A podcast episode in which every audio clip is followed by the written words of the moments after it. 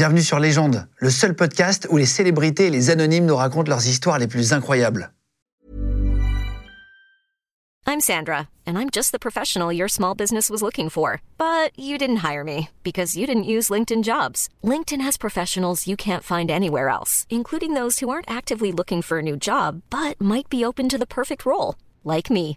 In a given month, over 70% of LinkedIn users don't visit other leading job sites. So if you're not looking on LinkedIn, you'll miss out on great candidates like Sandra. Start hiring professionals like a professional. Post your free job on linkedin.com/people today. Podcast. Bonjour tout le monde, soyez les bienvenus sur Légende, émission exceptionnelle en deux parties avec Philippe Boxo qui est médecin légiste depuis 32 ans. On a commencé à faire il y a quelques jours la partie numéro 1. Euh, on a enchaîné avec une deuxième partie, on n'a même pas fait la moitié de l'émission, on s'est dit que c'était Ah dommage oui. de te laisser partir. C'est parce que je parle trop. Mais c'est bien. Bah oui. Tu étais là pour euh, nous euh, parler de ton livre qui s'appelle Entretien avec un cadavre chez Kenneth Éditions, euh, où tu racontes plein d'anecdotes sur des vraies scènes de crime, sur des vrais meurtres. Tu as juste changé, tu nous disais l'autre fois, les prénoms. Euh, tu t'es amusé à mettre soit les prénoms de ta famille, euh, ton prénom, ou les, les prénoms de Ouais, tes je suis dedans avec mon petit chien, etc. ouais. Euh, un médecin légiste fait parler les morts, c'est euh, ce qui a marqué sur le, sur le livre. Entretien avec un cadavre. Tu racontes plein d'anecdotes. On va reprendre la suite de ce qu'on avait commencé l'autre fois. D'ailleurs, tu, tu- tu- tu nous parlais, il y, a- une raison complètement stupide, tu, en parles dans, dans le livre, c'est un toxico qui tue quatre personnes pour 50 balles. Lui, c'est un con. Mais un vrai. Il pique 50 balles, ils sont 4-5.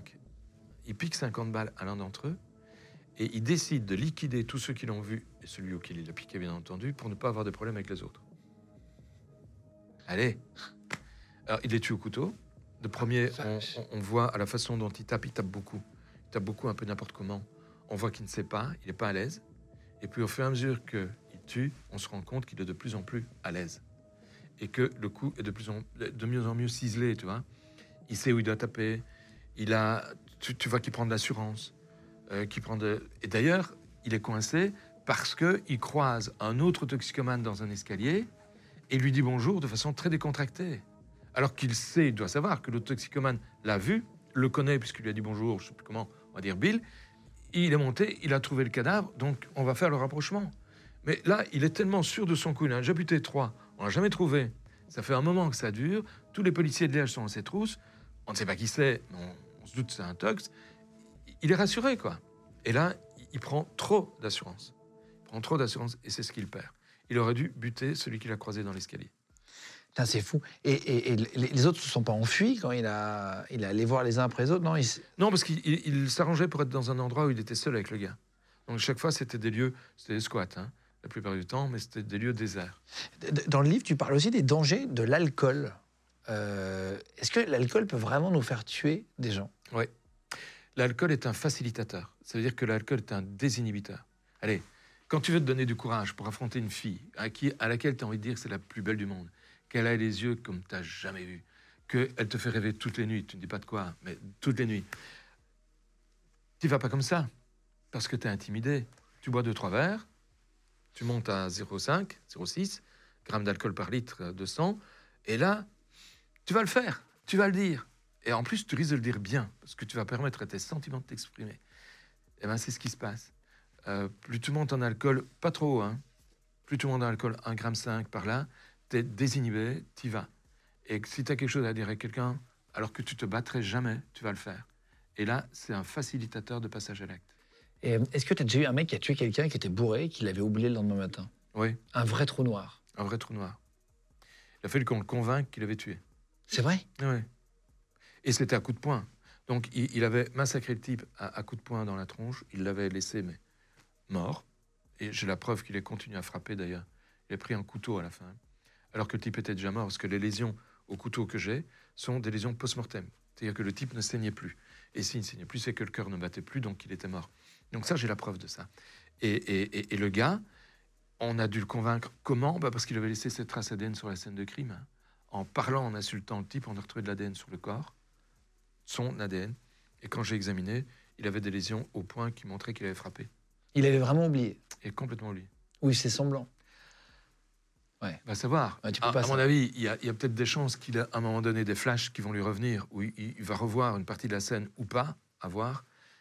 Mais, mais là, il n'en voulait pas. Clairement, il n'en voulait pas. Et, Et l'alcool, je t'interromps, mais l'alcool ne, ne te comment on dit, ne te désinculpe pas. Ça veut dire que c'est pas parce que tu es sous l'effet de l'alcool que tu ne peux pas être accusé d'eux. Sauf si on t'a bourré la gueule. Donc si on t'a bourré la gueule, on t'a on t'a donné un verre, tu sais, tu donnes un verre, euh, vodka fraise, un truc comme ça, Mmh. bien sucré, tu goûtes pas l'alcool, tu vas te bourrer, tu t'en rends même pas compte. Ça, c'est pas toi qui t'es mis dans l'état. Et effectivement, on pourrait estimer que tu n'es pas responsable de ce qui va arriver après. Par contre, si tu te bourres la gueule toi-même, tu es absolument responsable de tout ce que tu fais. même si tu l'as oublié. Même si tu as oublié. Tu n'avais qu'à pas le faire. Euh, dans, dans ton livre, tu, tu racontes qu'une mamie a résolu elle-même un homicide. Parfois, tu es aidé par des gens. Elle a été très mignonne. Tu sais, dans les rues, tu as souvent, en Belgique, je sais pas en France, mais en Belgique, on a souvent la petite vieille de la rue. On l'a aussi. On l'a Ouais. aussi. Ouais, C'est celle qui est dans le rideau tout le temps. C'est exactement. Elle sait tout ce qui se passe dans sa rue.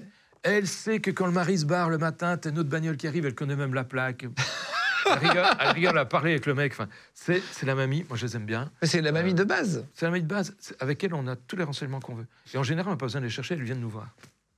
Ça, c'est gag. Hein Waouh. elles viennent expliquer Ah, moi je sais. Il y en a une qui t'a aidé un jour? J'ai un type qu'on retrouve mort dans le- un, un contrebas de route, une route assez déserte, un chemin de terre, euh, du côté de Liège. Il est tout nu. Il a un grand coup de couteau en plein cœur et il est couché sur le ventre quand je le vois. On lui fait les microtraces, ça veut dire qu'on on pose des bandes adhésives hein, pour recueillir les microtraces qu'il y a sur le corps. Et dans les microtraces, on trouve des fibres de lapin angora, en, en quantité mais inouïe. Ces fibres de lapin angora nous font dire qu'il y a peut-être un élevage de lapin angora, avec un lapin qui, qui aura foutu le camp hein, et qui sera venu marcher sur le corps, il sera venu un peu voir ce qui se passait et déposer ses, ses poils. Il n'y a pas d'élevage et il n'en avait que sur la partie euh, externe du corps, mais aussi en dessous. Il y en avait des deux côtés. Donc, le lapin, il n'est pas passé en dessous pour aller frôler le corps par en dessous. hein. Ça n'existe pas. Donc, clairement, on se dit, ça, ça vient de la scène de crime. Ou d'un des deux criminels. Va voir. Au même moment, à des, des- des kilomètres de là, à 100 kilomètres de là, il y a une petite vieille qui a sa tronche dans les rideaux et qui voit les voisins en face qu'elle n'aime pas parce qu'ils disent pas bonjour. Putain, c'est parfois cette Ah, c'est tiens, rien. C'est une villa et ils sont en train de vider du liquide autour de la villa. Elle trouve ça pas très clair, pas très net. Elle téléphone à la police. Comme elle les aime pas, elle a envie de les emmerder, clairement. La police arrive, sans les sirènes, hein, parce qu'il n'y a pas de franc délit, et voit effectivement ces deux personnes qui sont en train de terminer de vider d'un liquide autour de la maison. Ce sont les locataires de la maison. Ils parlent pas super bien le français et clairement, le liquide qu'ils versent, c'est pas de l'anti-herbe, contrairement à ce qu'ils disent, c'est de l'essence. Donc ils veulent foutre le feu à la maison. C'est interdit. On peut pas. Donc on leur passe les pinces et les policiers rentrent dans la maison. Ils sentent une odeur d'ammoniac. Mais une odeur. Et la dame dit Oui, j'ai voulu nettoyer la maison av- avant de la rendre. Avant de la faire brûler, en fait. Il pas la route, leur truc. Donc il y a autre chose. Et en fait, quand on rentre dans la maison, on se rend compte que l'immeuble a été complètement vidé, il n'y a plus de meubles, et que euh, ça sent vraiment très, très fort l'ammoniac.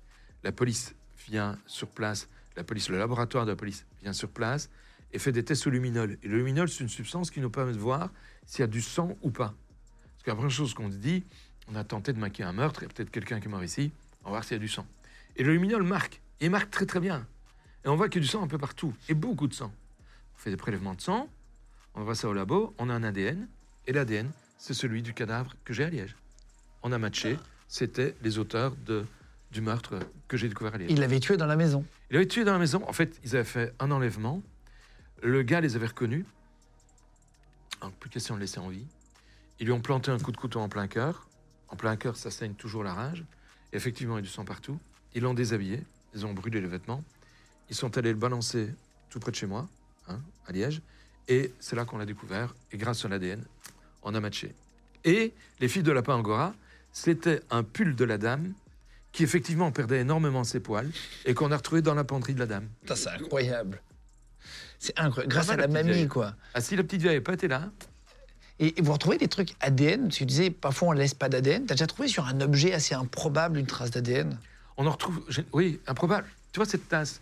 J'ai bu, t'as bu. J'ai ton ADN à là. Si, si je frotte sur le pourtour, j'ai ton ADN. Un mégot de cigarette, tu tires une fois dessus. Sur une cigarette, tu tires une fois. Tu la tapes, ton ADN est dedans. L'ADN, est, par la salive en tout cas, est extrêmement porteur. La salive est extrêmement porteuse.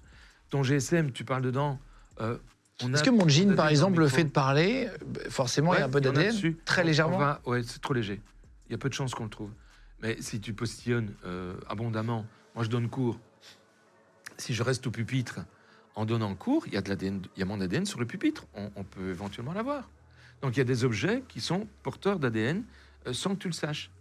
En plus, dernière chose, tes empreintes digitales sont aussi porteuses d'ADN. Donc on peut, si on relève une empreinte digitale, éventuellement, éventuellement, avoir ton ADN dans l'empreinte. Ah ouais, c'est partout, quoi. Ouais. Tu touches une, une poignée, c'est fini. Ouais, c'est ça, c'est ça. Ok, ok, ok. Il y a des gens qui arrivent quand même à ne pas postillonner, Des à gants. ne rien faire. Des gants, un masque, un bonnet, on perd 100 cheveux par jour. Même certains chauves perdent des cheveux, il faut savoir ça. Ah bon? Oui, parce que chauve, c'est pas nécessairement de plusieurs heures de cheveux. Ça peut être aussi un cheveu qui pousse trop vite. Il, il- il fait toutes ces phases en, en un rien de temps. Quoi, ce- Il pousse, il meurt, il tombe en, en quelques jours. Et des tout petits cheveux, on les a. On les a. Ah, Ça suffit pour. Il faut retrouver, tu regardes par terre, machin. J'ai un gars très malin, il fait un cambriolage d'une bijouterie. Il a un, bonnet, il a, il, a, il a tout. On le reconnaît pas. Il fait un cambriolage de bijouterie, il sort. Et en sortant de là, ce con, on le voit sur les caméras de, de, surveillance de la place. C'est c'est une bijouterie sur une petite place. Il retire sa cagoule, il la met dans la poubelle. On a eu ses cheveux, on a eu sa salive, on a de l'ADN, mais tant qu'on voulait, on est tombé dessus tout de suite, pas de problème. C'était lui. Et t'as déjà échoué? Est-ce qu'il y a des histoires où tu n'as pas réussi à résoudre? Et des histoires qu'on ne résout pas. On est sûr que c'est des meurtres, mais on n'arrive jamais à voir l'auteur. T'en as une histoire, d'un- tu, tu parles d'un puzzle humain. Oui, L'histoire du C'est puzzle. l'histoire du puzzle. Mais ça, c'est un type qui tue une femme, il la découpe en morceaux et il va déposer des morceaux un peu partout en, espé- en espérant que ça n'arrive pas à faire le rapprochement. Quoi. Et le premier morceau qu'on a trouvé, c'est dans une poubelle à Liège. On a fait de l'ADN dessus, évidemment. Et puis, euh, on n'a jamais dit que c'était dans cette poubelle-là qu'on l'avait trouvé. D'ailleurs, c'est pas apparu dans la presse. Et on a mis un sous-marin, c'est-à-dire on a mis un- une, une Une bagnole- camionnette? Une camionnette de, de- de la police euh, tout à fait banalisée, évidemment, avec une vitre sans teint qui permet de voir la poubelle.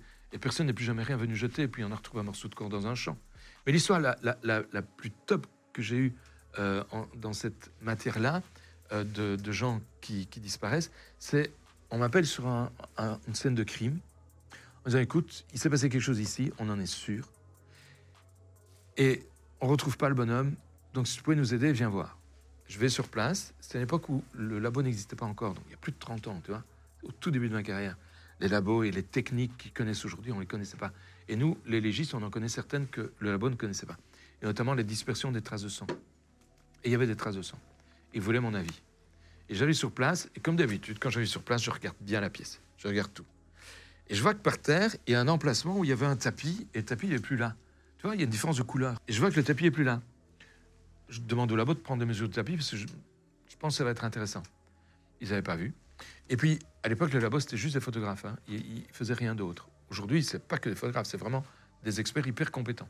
Et puis sur la cheminée, je vois qu'il y a un, un chandelier de l'autre et un pas de, de l'autre côté. Et à la place où il n'y en a pas, je vois qu'il y a une trace. Sais, la poussière n'est pas là. Donc, clairement, il y avait un Il y chandelier. avait quelque chose. Le même. Il m'a écoutez, il manque un chandelier, il manque un, un- un tapis. Et au mur, les traces que je vois, il y en a deux types. Les traces, là, c'est les projections venant d'une artère qui a saigné, une artériole. Et au plafond, ce sont des projections, projections qui viennent d'un objet qu'on manipule en l'assénant sur la tête de quelqu'un. Donc le gars a été frappé à hauteur du crâne avec un objet qui est certainement le chandelier, qui a dispersé des traces de sang sur tout le plafond, ça, ça se voit. Le chandelier a touché visiblement le crâne, parce qu'il n'y a que le crâne qui peut saigner comme ça. Et il y a eu des traces de sang qui proviennent d'une artère venant du crâne sur le mur. Il s'est effondré à cet endroit-là, on l'a roulé dans le tapis, Ah là là extrait. On n'a jamais trouvé le corps. Par contre, on avait l'auteur. Mais sans corps, pas de meurtre. Et le type n'a jamais avoué. Jamais il n'a avoué. Par contre, je connais son avocat. Et un jour, Gadaï, avec l'avocat, je dis Allez, dis-moi un peu. hein. Je voudrais savoir, il l'a fait ou il l'a pas fait? C'est pas un bon avocat, alors il, a, vas-y. il a- il a bien fait comme j'ai dit ou pas?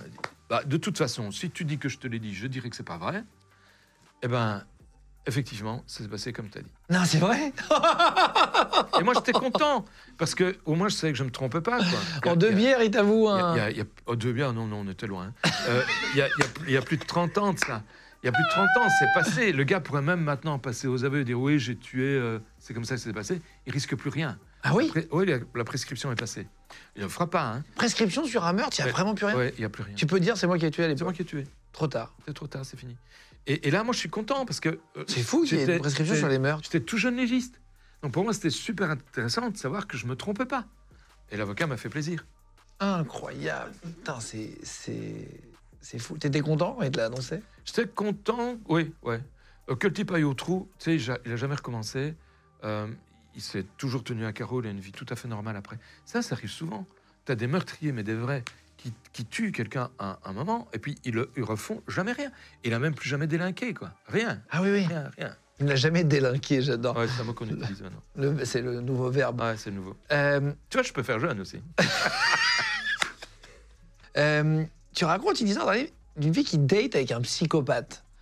Il y en a tellement des histoires, c'est impressionnant. Franchement, c'est. ça, c'est. Il y a une histoire que je ne peux pas raconter, parce que les, les gens sont toujours en vie, mais on a des gros délinquants en Belgique comme en France. Partout. Et euh, des, des gens, ils sont passés à la télé, euh, qui, ont, qui sont bien, bien connus.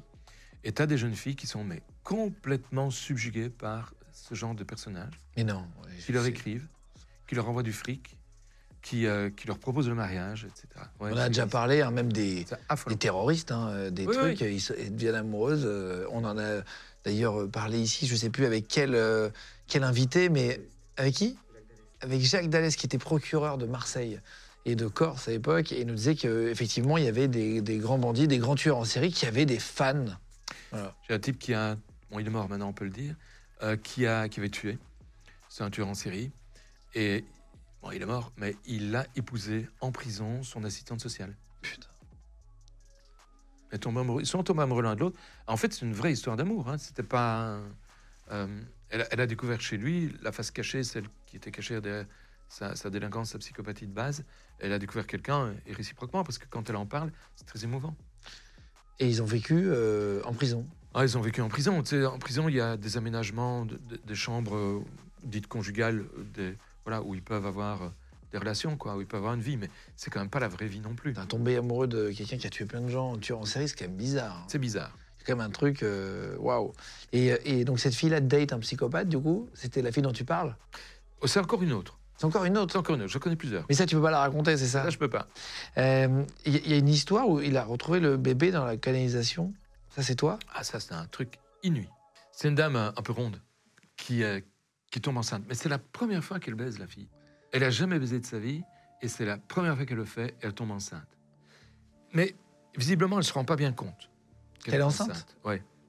Alors, on, on a hésité longtemps quant à savoir s'il avait fait un- ce qu'on appelle un déni de grossesse, c'est-à-dire c'est un acte volontaire, psychologique, hein, qui consiste à dire non, non, je suis pas enceinte, alors que dans train de temps, on dit non, non, je suis pas enceinte, je suis pas enceinte, ce qu'on appelle un déni, ou si carrément elle l'a ignoré.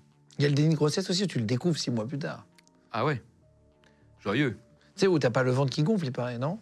Il y a des femmes comme ça, oui. Ouais, c'est ça. En fait, le- l'en- l'enfant se développe à bas brouille, hein, d'abord, il bouge pas beaucoup, puis c'est effectivement au cours du dernier trimestre que ouais, c'est ça, ça ça explose. explose. Et là, en général, tu sais plus le cacher, quoi.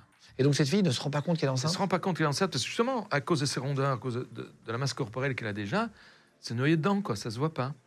Et, et elle n'a pas eu un appétit franchement augmenté à cause de la grossesse non plus, elle a pas eu de nausée, elle a pas eu de vertige, elle n'a rien eu. Et un jour, elle a des douleurs abdominales, mais inouïes, et elle se dit, je dois aller à la toilette. Elle a raison, elle doit aller à la toilette. c'est pas exactement ce qu'elle pense. Elle accouche sur le WC. Elle a Dans les toilettes elle affirme qu'elle s'en rend pas compte. Elle accouche sur le WC. Le bébé, qui était pas très gros, part par la, la toilette. Mais c'est pas possible. Je te jure que c'est vrai. Il, il est prématuré, donc il est, il est petit. Quoi. Mais elle se rend pas compte qu'il vient d'accoucher non, c'est ce qu'elle affirme. Il y a un cordon ombilical. Il y a le cordon ombilical, mais le placenta est venu assez rapidement derrière. Elle est restée sur la toilette parce qu'elle continue à avoir mal, si tu veux. Donc la délivrance, ce qu'on appelle la délivrance, c'est l'expulsion du placenta, a sans doute soulagé sa douleur. Et, et là, elle a tiré la chasse, il n'y a plus rien. Mais elle a bouché les, elle a bouché l'égout. Elle a bouché les toilettes. Ouais.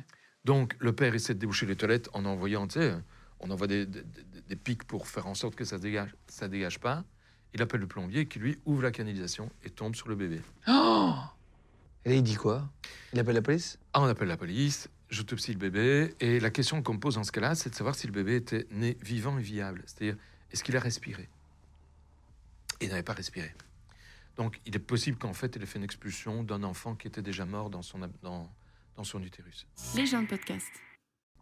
Euh, tu, tu dis aussi que c'est souvent les parents qui tuent leur propre enfant dans le, dans le livre. Oui. Ça, ça m'a marqué aussi. Comment on en vient à tuer son propre enfant? À quel Ah. moment? C'est une mère qui a un fils qui est toxico. Euh, ça fait des années qu'il est toxico. Elle en sort pas avec lui.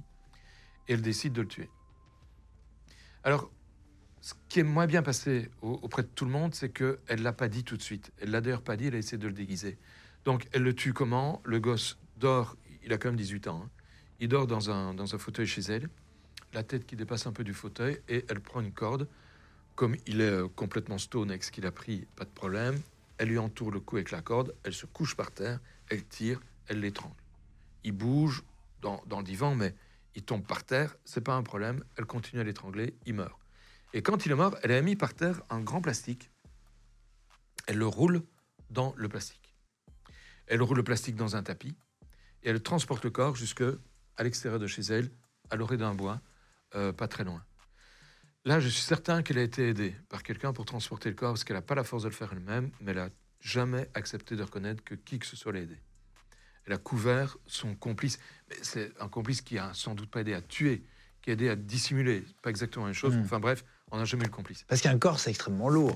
Ah, celui-là faisait quand même 80 kilos. Ouais. Et la petite dame, elle avait plus de 70 ans. Donc, euh, transporter le corps, c'était un peu compliqué pour elle, je pense. Le mettre en plus dans le coffre d'une Et bagnole. c'est même compliqué pour elle de tuer son fils, en vérité, non? Oui, mais ça, c'était un long, long chemin pour elle, euh, pour arriver à ça. C'était plutôt l'expression d'un désespoir chez quelqu'un qui avait une, une certaine forme de psychopathie, parce que euh, tu n'y arrives pas si tu n'as pas un fond de psychopathie. Hmm. Elle le transporte, elle le vire à l'orée d'un bois, c'est là que nous on le retrouve. Dans le tapis, à l'intérieur du plastique, on l'identifie. Il est couvert de poils de chien. Couvert de poils de chien. Parce que la dame a un chien chez elle.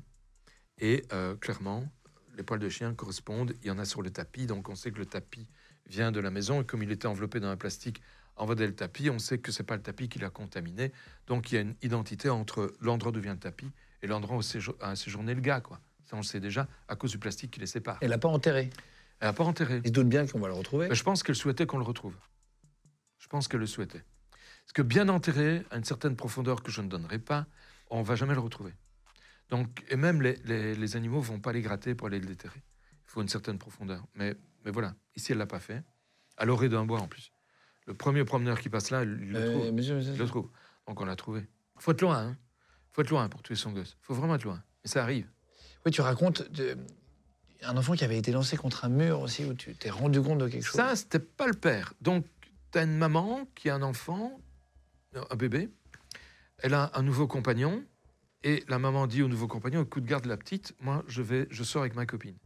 Le mec, très, très jaloux, très jaloux, avec une mentalité très spéciale quand même, euh, ne supporte pas que sa femme sorte sans lui.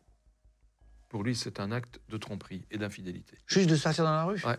Ah, waouh. Ah non, c'est un, un vrai. hein.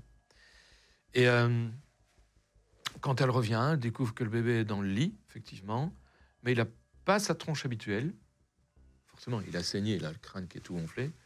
Elle se rend compte qu'il y a un problème, il respire mal. Elle appelle euh, l'ambulance, l'ambulance arrive, on transporte à l'hôpital. Le bébé meurt à l'hôpital. Et quand je vais voir ces, clichés radio à l'hôpital, je vois qu'il a ici une fracture en barre, tu vois. Mais vraiment, comme ça. Et ça, je me dis, c'est pas normal. J'ai déjà une mère qui a écrasé son gosse entre ses deux mains. Tu vois, elle prend la tête comme ça, elle, Mais non. elle écrase le crâne, le gosse est mort. il y a des gens quand même. euh, Ah oui, c'est spécial. Et elle nous fait croire, c'est une autre histoire, elle nous fait croire qu'on lui a kidnappé son gosse quand il était en grenouillère. Tu vois les grenouillères, Mhm. c'est- c'est le machin, tu portes le gosse ouais, sur, sur toi, comme un sac à dos devant. Une voiture s'arrête, lui demande le chemin, et le type sort un couteau, lui coupe les lanières et s'en- s'enfuit avec le gosse. Hmm. Ça tenait pas trop la route. On a fouillé la maison, on a trouvé le gosse dans des sacs poubelles, dans la cave où il y a plein de sacs poubelles. Il était mélangé avec tous les autres sacs poubelles. Là, c'est encore une autre histoire. C'est encore une autre histoire. Et celle-là, c'est c'est On fait le quatrième livre, là. On commence le quatrième, on en a Ah assez ouais, pour le troisième, on commence Cette histoire-là, j'ai pas raconté, je crois. Cette histoire, ce, ce- ce cas-là, euh, donc j'ai j'ai cette fracture ici, à hauteur du crâne. Tu peux pas la voir en lâchant le gosse par terre. Tu peux pas la voir en le laissant tomber. Tu peux pas la voir lors d'une manipulation inadéquate. Ça, c'est une fracture qui est tellement typique que la seule façon de l'expliquer, c'est qu'on tape le gosse contre un coin de mur. Il y en a là-bas, je cherchais un coin de mur. Tu le prends par les pieds, tu le tapes contre le coin de mur, et tu vas avoir une fracture qui sera aussi bien cadrée. Attends, mais il y a des, des gens qui peuvent taper un enfant sur un coin de mur. C'est pas son gosse. hein. C'est plus facile déjà. Il en voulait à la mère, qui estimait être une méchante femme puisque euh, elle sortait sans lui.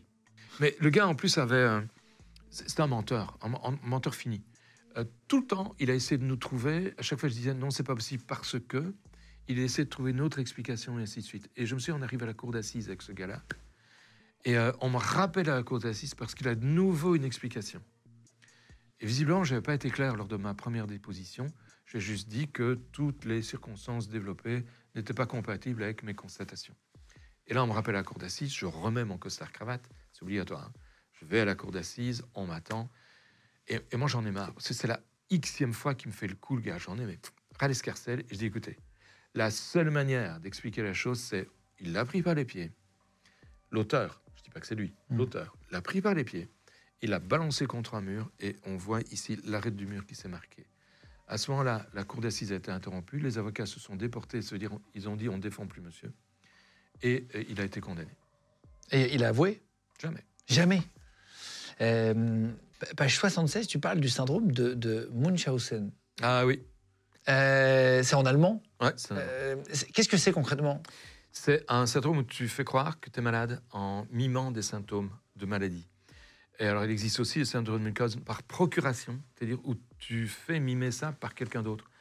C'est souvent des mères vis-à-vis de leurs enfants qui font croire que leurs enfants sont malades et leur, leur donnent des symptômes pour que tout le monde croit qu'ils sont effectivement malades. Attends, c'est-à-dire, j'ai du mal à cerner. C'est un concept psychique un peu compliqué. hein. J'ai une dame qui a fait ça avec ses filles. Elle a tué deux de ses filles. Ah, waouh. Euh, donc, la, la dame a un mal-être profond. hein, pour en arriver là, franchement, il faut, faut être loin. Et elle, elle voulait qu'on s'occupe de ses filles, qu'on s'occupe d'elle aussi. Et visiblement, il y avait un problème de ce côté-là. Donc, elle a fait croire que ses filles étaient malades et qu'elles avaient un problème, une maladie XYZ qu'aucun médecin n'a jamais découvert. Et les signes et symptômes n'étaient jamais présents que quand elle était là. Les petites avaient du mal à respirer, elles étouffaient, mais en fait, elles venaient de les étouffer avec un coussin. Ah là là. Et elle appelait, elle faisait hospitaliser l'enfant, elle appelait les infirmières et les médecins pour qu'ils viennent voir. Et assez rapidement, on s'est rendu compte qu'il y avait un problème. Et je me souviens d'une infirmière qui lui a clairement dit Madame, il n'y a de problème avec vos enfants que quand vous êtes là. C'est quand même étrange. Pour le reste du temps, tous les examens sont normaux, tout est normal. Et effectivement, tout est normal. Et moi, quand j'autopsie, je constate qu'elle meurt par asphyxie et je constate que un bon candidat, c'était la suffocation, c'est-à-dire le fait de mettre quelque chose sur la bouche et le nez pour empêcher de respirer. Et c'est ce qu'elle avait fait. Elle a vraiment tué ses deux filles. Euh, Ils ressemblent à quoi, tous ces gens qui tuent leurs enfants? Ah, ils sont tout à fait normaux. Hein. Toute cette dame est normale. Elle a, elle a, elle a une vraie détresse. Il faut s'occuper d'elle. Il faut la soigner. C'est elle qui est malade. hein. Donc c'est elle dont il faut s'occuper. Je ne dis même pas que sa place est en prison. Sa place est dans un centre de soins qui lui permettra de, euh, de- de sortir de sa maladie. Euh, Est-ce que tu te rends compte que tu fais un métier atypique euh, Ouais, ouais. Glauque pour certaines personnes. Quand on écoute, on se dit, Ouah, c'est glauque les histoires, etc. Euh, Est-ce qu'à un moment donné, tu t'es rendu compte que tu faisais un métier atypique ou vraiment tu t'es vu dans un miroir, j'en sais rien, ou est-ce que tu t'es revu dans une scène et tu te dis, ah ouais, là, je fais quand même un métier un peu hors du commun? Je me rends compte à travers le regard des autres. Pour moi, ce que je vis est la normalité, parce que c'est ce qui arrive dans la vie. Et ce qui arrive dans la vie est forcément normal, en tout cas en partie. Les trucs sont pas exactement normaux, mais euh, le meurtre existe depuis toujours, le suicide existe depuis toujours. On a, depuis que je suis en médecine légale, quasiment le même nombre de meurtres par an, le même nombre de suicides par an. Donc il y a une normalité. Donc pour moi, je suis dans la normalité. Et je me rends compte que je fais un métier atypique à cause du regard des autres, notamment le tien. Quand tu m'interroges comme ça et tu as un air complètement épaté quand, quand je te raconte mes histoires, je dis Ah bah oui, tout compte fait, ce que je fais, c'est spécial. Ouais, c'est original. Bon, ça fait longtemps que je le sais maintenant, il ne faut pas me prendre pour un trop con non plus, mais ça fait longtemps que je le sais. Et je m'en suis rendu compte la première fois, je vais te raconter, ça vaut la peine. Je suis à table, c'est un repas de mariage. Et tu sais, au mariage, j'étais célibataire, on, on- on te mélange avec plein de gens. Et on te met en général avec les autres célibataires. Oui, c'est ça, c'est ça, bien sûr. Et tu as un club de célibataires comme ça autour d'une table. Et on, on se demande chacun ce qu'on fait pour se présenter. Quoi. Moi, je dis, je suis médecin légiste. Et je vois la, la- la tronche de la fille en face de moi qui change et devient blanche, la fille. Excusez-moi, mais euh, c'est pas possible, je ne saurais pas manger en face de vous. Non, c'est vrai? Je dis, ah bon? Bah, Vous savez, je me suis lavé. hein. ça, ça va le faire, quoi. Et elle est partie, elle est allée, elle est manger ailleurs. Il y a une autre dame qui est venue, très sympa. Non, C'est vrai? Elle s'est excusée tant qu'elle pouvait, mais pour elle, c'était pas possible. Je me suis dit, ah bah tout compte fait, peut-être que je fais quelque chose un peu spécial. ouais. Waouh Le fait de savoir juste, ça Ouais, lui donnait la nausée? Oui, après je l'ai revue, ça allait beaucoup mieux, mais euh, les, les premières fois, la première fois, c'était vraiment pénible pour elle. Est-ce que ça t'arrive d'être choqué après 32 ans de, de- de- de pratique de ce Non. métier? D'être choqué Sauf par rapport aux enfants. Ah oui, parfois quand même encore. J'y reviens toujours. hein. Les, cas les plus pénibles que j'ai connus, c'était les enfants.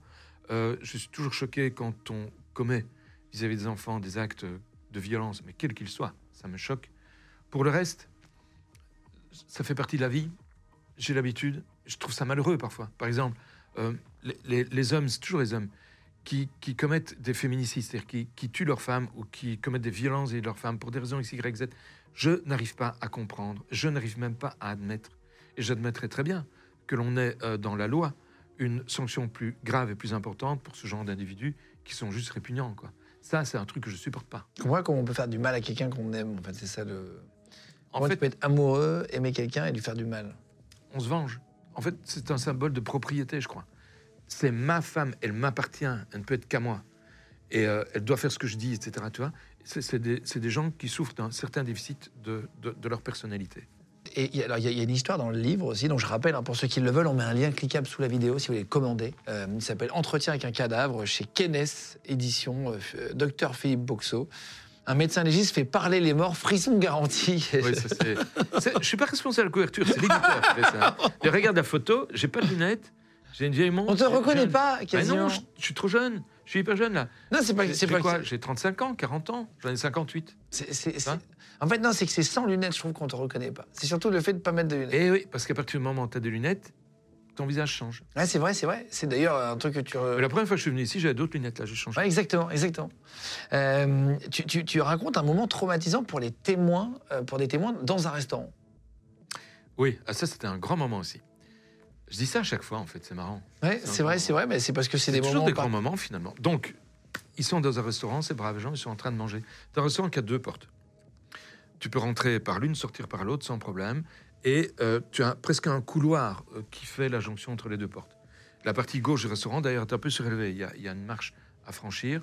Et il y a même des, des- des grilles qui séparent, des grilles pas hautes, hein, un mètre d'eau, quoi, qui séparent la partie gauche du restaurant de la partie droite Ok. Et il y a un tueur qui arrive. Je l'ai appelé Angelo, c'est pas son prénom, mais il y a un tueur qui arrive. C'est une bande qui, euh, à Liège, avait fait beaucoup de dégâts. C'est une bande très criminelle. Et là, cette bande veut liquider un membre de leur bande. Il est au restaurant, il est à table avec sa femme, et le con, il tourne le dos à la porte d'entrée. Ça, il faut jamais faire. Jamais. Toujours face à la porte. Quand je vais dans un restaurant, il y a des places où je sais pas m'asseoir. J'ai des places, je me mets toujours dans les coins. Je vois tout ce qui se passe dans le restaurant. J'ai pas peur, c'est un réflexe. Mais de toute façon, qu'est-ce que tu fais si t'es dans le coin Tu peux faire Bah, rien. chose. Tu sais même pas t'enfuir. Mais au moins, tu le vois venir. Faut se mettre vers la porte de Tu le secours. vois venir. Et donc, le, le gars rentre, le tueur rentre. Il y a beaucoup de bruit dans le restaurant. Les gens sont en train de manger. Les tables sont occupées partout. C'est un jour, si je me souviens bien, c'est un jour de week-end. Les gens sortent. Ils étaient contents d'être au resto. Voilà. Et c'est un restaurant italien. Donc, tu as des spaghettis, tu as toutes sortes de trucs du genre. Le type rentre. Tu sais, quand tu rentres dans un resto, on te regarde au moment où tu rentres. Puis, euh, c'est fini, on fait plus attention. Oui, c'est ça. Donc, sans doute, certains l'ont regardé, s'en souviennent pas. En tout cas, dans l'enquête, on a vu qu'il s'en souvenait pas. Le type a traversé la salle, mais doucement. Il a sorti son flingue, doucement, sans se presser. Il est armé, le flingue. Il arrive derrière le type qu'il veut tuer. Il lui met, bang bang, deux balles à l'arrière du crâne. Il range son flingue, il sort. Ça fait un bruit terrible dans le restaurant, ça résonne. Mais tu ne sais pas d'où vient le bruit. Et le temps que tu l'entendes, que tu te retournes, que tu cherches, le type a déjà rangé son flingue. Et c'est le seul qui quitte le restaurant. Mais il n'y a pas de caméra dans le resto à l'époque. Donc, voilà. On, le sait parce que on reconstitue ça. Et on a l'auteur un jour qui nous raconte que ça s'est passé effectivement comme ça. Il a tiré dans le type. Le cerveau du gars a dégagé, il est tombé dans l'assiette des gens. Je m'entends dire que ça a dû être un carnage pour ces pauvres gens qui étaient en train de manger et de voir arriver des morceaux de cerveau dans leur assiette. Il n'y a plus personne qui a bouffé, effectivement. Et tout le monde s'est égayé dans la nature. Oh la vache. ouais. T'as des histoires. Co- Combien ça gagne un, médecin légiste? C'est quand même un boulot particulier, difficile aussi psychologiquement, quand même, j'imagine?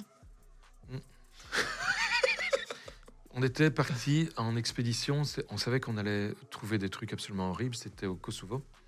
Et euh, au Kosovo, c'était les charniers que Slobodan Milosevic, c'était des gens qui l'avaient fait buter. C'était tous des musulmans. Et c'était des charniers qu'on déterrait, quoi. Et euh, on nous avait mis un psychologue pour nous soutenir. Écoute, nous, on était excités comme des puces. C'était de l'anthropologie médico-légale. C'est-à-dire que le temps qu'on arrive, à le temps que les choses se passent, que la Belgique soit autorisée, comme les autres pays d'ailleurs, à venir dans le pays au Kosovo pour déterrer les gens, ils étaient à l'état de squelette. Et, et nous, ça nous intéressait énormément de faire de l'anthropo. Ça m'a toujours passionné, l'anthropo. L'anthropo, c'est l'étude des squelettes. Et de tâcher par le squelette de découvrir la taille, le poids, l'âge, le sexe, comment il est mort, quand il est mort. Donc c'est énormément de choses qu'on peut voir rien qu'avec les os. C'était un super champ d'entraînement. Donc on était excités comme des puces d'aller travailler là-bas. À aucun moment, on a eu de problème psychologique. Quoi. On avait un psychologue, le gars, il pouvait aller à la plage. hein. C'est à la vrai plage. On n'a jamais, et nous n'avons pas de débriefing psychologique. Jamais. Non, j'en ai jamais eu. Et combien ça gagne Ah, peu ça près. dépend. En France et en Belgique, en France, ce sont des praticiens hospitaliers, donc ils gagnent ce que gagne un praticien hospitalier ou un prof d'UNIF quand ils deviennent prof. Euh, en Belgique, euh, on a, nous, des assistants d'UNIF. Ils sont payés comme des assistants d'UNIF. C'est pas très lourd. Et les profs d'UNIF sont payés comme des profs d'UNIF, c'est beaucoup mieux. Mais voilà, ça gagne pas lourd. En, en moyenne, on est entre 2005 et 3000 euros. D'accord. Et en étant prof en même temps? Ah non, prof en même temps, t'es plus haut. ah, Parce que toi, tu fais les deux, c'est ça? Ouais, je fais les deux. Et d'ailleurs, au, euh, au téléphone, quand on a préparé l'émission, tu nous disais qu'il y avait, il y avait même du mal, il n'y avait pas assez de médecins légistes en Belgique. C'est un métier qui recrute en vrai. Ouais, on, on parle est- tout le temps de recrutement et qu'on ne sait pas quoi faire, etc. Donc c'est un boulot sur lequel vous pouvez partir où il y a du débouché, en gros. Tu nous dis. Alors, on a 12 médecins légistes formés pour tout le territoire et 12 en formation. Donc, Ah on n'est pas nombreux, on est 24. Quoi. Ah oui, c'est très très peu. C'est beaucoup trop peu. Euh, est-ce que tu fais des cauchemars, toi, par rapport à. Tu dis que tu n'es pas touché psychologiquement, mais est-ce que parfois, quand on fait des cauchemars, on se rappelle de ce qu'on a vu? Est-ce que ça t'arrive de, de- de faire des cauchemars avec ce que tu as vu? Eh bien, jamais. C'est En vrai fait, ouais, j'ai un système à tiroir. Je fais comme ça, hein, rien fait pour. Euh, tu as ma vie privée d'un côté, tu as ma vie professionnelle de l'autre, c'est deux choses différentes. Et je ne mélange pas. Donc, je reviens pas à la maison avec des cadavres dans la tête, quoi. Tu vois et quand je dors, il m'arrive de rêver, je rêve jamais de meurtre ni de cadavre. Il m'arrive, comme tout le monde, de faire des cauchemars. En général, c'est quand j'ai pas bien digéré. Euh, et, et il m'arrive pas non plus de faire des cauchemars où je vois des cadavres. Jamais, jamais, jamais. Quand- quand- les- La plupart des gens aiment bien les séries policières, les séries, Ouais. des- les thrillers, les séries avec des I'm Sandra, and I'm just the professional your small business was looking for. But you didn't hire me because you didn't use LinkedIn jobs. LinkedIn has professionals you can't find anywhere else, including those who aren't actively looking for a new job but might be open to the perfect role, like me. In a given month, over 70% of LinkedIn users don't visit other leading job sites. So if you're not looking on LinkedIn, you'll miss out on great candidates like Sandra. Start hiring professionals like a professional. Post your free job on linkedin.com/people today. On le voit, les séries Canal+, il y a beaucoup de séries de mafia, de braquage, de, tueurs, etc. Est-ce que toi, tu as envie de regarder ce genre de trucs ou tu regardes au contraire des trucs hyper doux, euh, des dessins, pas des dessins animés, mais des, films un peu romantiques, machin, ou tu regardes ce genre de films aussi? Alors, tout ce qui est romantique à l'eau de rose, avec moi, t'oublies. Déjà, c'est c'est hors de question. Ça m'emmerde et ça me fait vite chier. Euh, alors, les films de Noël, ça, je supporte pas. J'ai juste envie de. Allez, on va fermer la télé plutôt que de taper dedans. Ouais. C'est une chose. Alors, j'adore les séries policières. J'aime vraiment beaucoup. Voir comment ils ont monté l'affaire, voir comment ils ont réfléchi au truc. Euh, c'est parfois complètement tiré par les cheveux, tel qu'on ne le verra, mais jamais dans la vie courante. Euh, c'est trop. Mais c'est trop, mais c'est marrant. Et j'adore toutes les séries pampan. Ah oui, c'est vrai Ah oui, Quand j'adore. ça tire, etc., machin Quand ça tire, que c'est crétin, quoi. Tu vois, il faut pas réfléchir. je, je me vide la tête en regardant la télé. Tous les films à Jason Statham où ça, où ça, J'adore. Ah, c'est- C'est c'est mon héros préféré. c'est con à crever, mais c'est gay. En plus, tu sais qu'il va s'en sortir. Il n'y a, il y a pas de stress. Ça va toujours aller dans une situation. Il sera blessé un petit Alors, peu, il tu- va y en- boiter. Il y, en a un, je sais plus dans quel film c'est, tu le vois sortir de la voiture qui est en train de tourner sur elle-même. C'est dans Red. C'est euh, c'est celui qui a des problèmes de santé, Bruce Willis. Il tire sur, sur des gens et puis il remonte dans la voiture alors qu'elle tourne encore. C'est merveilleux, quoi. J'adore ça. Je trouve ça tellement con, j'aime bien. En fait, j'aime bien, quand je regarde la télé, me vider la tête. Et pour me vider la tête, il faut des trucs débiles. Et pampant. Et ça me va très bien. Euh, Est-ce que tu partages, euh, tu es en couple, hein, tu es marié, Ouais. tu, as, tu as trois enfants, est-ce que parfois tu partages un peu ce que tu as vu dans la journée avec ta femme ou tes filles ou tes enfants? Je le faisais au début, avec ma première femme. Et c'est pas une question de femme, hein, attention. Euh, J'étais marié une première fois, j'ai divorcé. Je racontais, je racontais, je racontais. Et puis, euh, ça m'a complètement passé. Mais vraiment complètement. Je ne raconte plus rien. Et en, en général, euh, mes proches découvrent ce que je fais parce que ça passe à la télé, parce que parce que parce qu'il y a quelque chose dans la presse qui le révèle, quoi. Sinon, je n'en parle pas. Ah, tu parles jamais, ouais. Non. tu es aussi appelé à, à témoigner, tu disais, de- devant, devant le tribunal. Euh, c'est quelque chose de difficile à faire, de parler devant des gens, de s'exposer dans, dans ton boulot? Ouais, alors, c'est c'est un. Pour moi, c'est un jeu de rôle. Sais, Liège, c'est pas une grande ville. Tu disais que tu étais en costume tout à l'heure. Costume, cravate. Et justement, je mets un costume. Donc je me déguise, parce que je suis pas habillé comme ça d'habitude. Donc je mets un déguisement. Et je vis ça comme un jeu de rôle. Tu sais, le, le magistrat qui est devant moi, le président, je le connais. Ou la présidente, ça dépend, je les connais. Certains d'entre eux, on va bouffer ensemble, on est même partis en vacances ensemble. Même chose pour les, les juges assesseurs. Les jurés, je les connais pas, jamais, ça non. Euh, Les auteurs, je les connais pas non plus, je les ai croisés, je les ai examinés. Mais les avocats, je les connais tous. Il y en a, il y en a aussi avec qui je vais bouffer, avec qui je pars en vacances. L'avocat général, le procureur général, pareil. Donc Liège est une petite ville, on connaît tout le monde, on se connaît tous entre nous. Et, et eux se connaissent aussi très bien entre eux. Mais c'est un jeu de rôle. Et tu ne laisses rien passer à personne. Et si tu peux massacrer, on y va. Et on y va franco. Tu montes tes photos parfois devant Jamais. des gens? Jamais, je fais pas ça. Tu montes des photos, tu détournes l'attention du jury, il va se caler sur la photo, il va trouver que c'est absolument affreux ce qui s'est passé. Or, il ne doit pas avoir cette impression subjective que c'est affreux. Il doit comprendre comment les faits se sont produits. C'est tout. Alors, bien sûr, de temps en temps, t'en as un qui demande une photo, je lui montre, mais, mais je ne le fais pas de moi-même. Euh, dernière petite question, et puis après on va aller, si tu veux bien, sur une scène de crime qu'on Ouais. t'a préparée, qui est juste en dessous. Euh, Il y a des comédiens, tu vas voir, il y a des gens, il va falloir essayer de comprendre si c'est un meurtre ou un suicide. Il y aura euh, des euh, gens autour, je t'en dis pas plus, tu verras, on va découvrir la scène ensemble. Je l'ai pas vu volontairement pour essayer de découvrir Ah ouais. avec toi. Je sais qu'il y a des maquilleurs de cinéma qui nous ont fait le plaisir d'être là, mais j'ai exprès pas voulu savoir pour essayer de, de- de comprendre avec toi et que tu m'expliques. Moi, je vais être un peu ton assistant. Tu vas me dire, écoute, regarde bien là, tu vois, ça, je pense que c'est dû à ça. Machin, on va essayer de, de- de jouer ensemble. Toi, tu vas évidemment nous expliquer. Moi, je vais essayer de faire le, le- le- nouveau, tu vois, qui découvre. euh, Comme si parfois, j'imagine, tu as des stagiaires ou des gens qui commencent ce métier Ouais. qui t'accompagnent. Mais on fait jamais ça hein, avec eux. Ah bon? On les amène sur les vraies scènes. Ah oui, ah oui, il n'y a pas de fausse euh, Non, mise en pas scène. trop. Euh, juste tout à l'heure, tu, parlais de, la psychopathie. Euh, tu disais, euh, en, gros, une psychopathe, ça peut être une psychopathe, machin. Est-ce qu'on est tous psychopathes? Et si oui, qu'est-ce que c'est que la psychopathie, concrètement? Je pense qu'on a tous un petit fond de psychopathie qui nous permet de vivre. hein, parce que la, vie- la vie en soi, c'est quelque chose de très pénible et on n'imagine pas à quel point ça peut l'être. Par mon métier, je le vois. Pas tellement à travers moi, ma vie est parfois pénible aussi comme tout le monde, mais à travers ce que les autres vivent et qui les amène parfois à commettre l'irréparable. Euh, mais le psychopathe, c'est quelqu'un qui n'a pas de sentiment. Il n'a pas d'empathie. Aucune. Le bien, le mal, il voit pas très bien la nuance.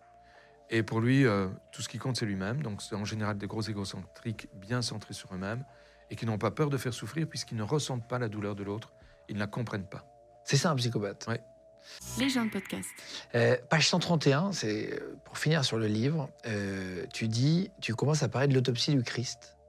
C'est quoi ton idée, toi, là-dessus, ton opinion? Ah, c'est pas, une- idée, c'est pas une opinion, c'est une réalité. Si bon, le Christ a existé, je crois qu'on a assez de preuves pour le démontrer encore qu'il y a des gens qui doutent.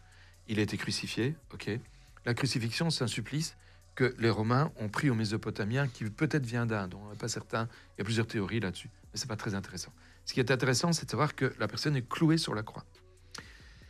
La croix, c'est un stipès, c'est-à-dire un truc qui est planté dans le sol, piqué, et c'est un patibulum, c'est-à-dire un, un autre morceau de bois qui est en fait adapté sur le premier qui est planté dans le sol. Donc la croix, c'est pas la croix telle qu'on la voit aujourd'hui, avec un stipès qui dépasse au-dessus de, de la ligne horizontale. C'est pas le cas. Il s'arrêtait avant, c'était un T. Et ce que le supplicié transportait sur son dos, c'était pas toute la croix, c'était le patibulum, c'est-à-dire la partie sur laquelle on allait le clouer. On clouait le type par terre. Donc tu le couches par terre, tu le cloues. Et un Français qui s'appelle, ça va me revenir, euh, moi les noms c'est compliqué, un, un- c'est un chirurgien a démontré qu'en fait les clous ne pouvaient pas être plantés dans la paume de la main, mais devaient l'être dans le poignet. Pierre Barbet, le chirurgien.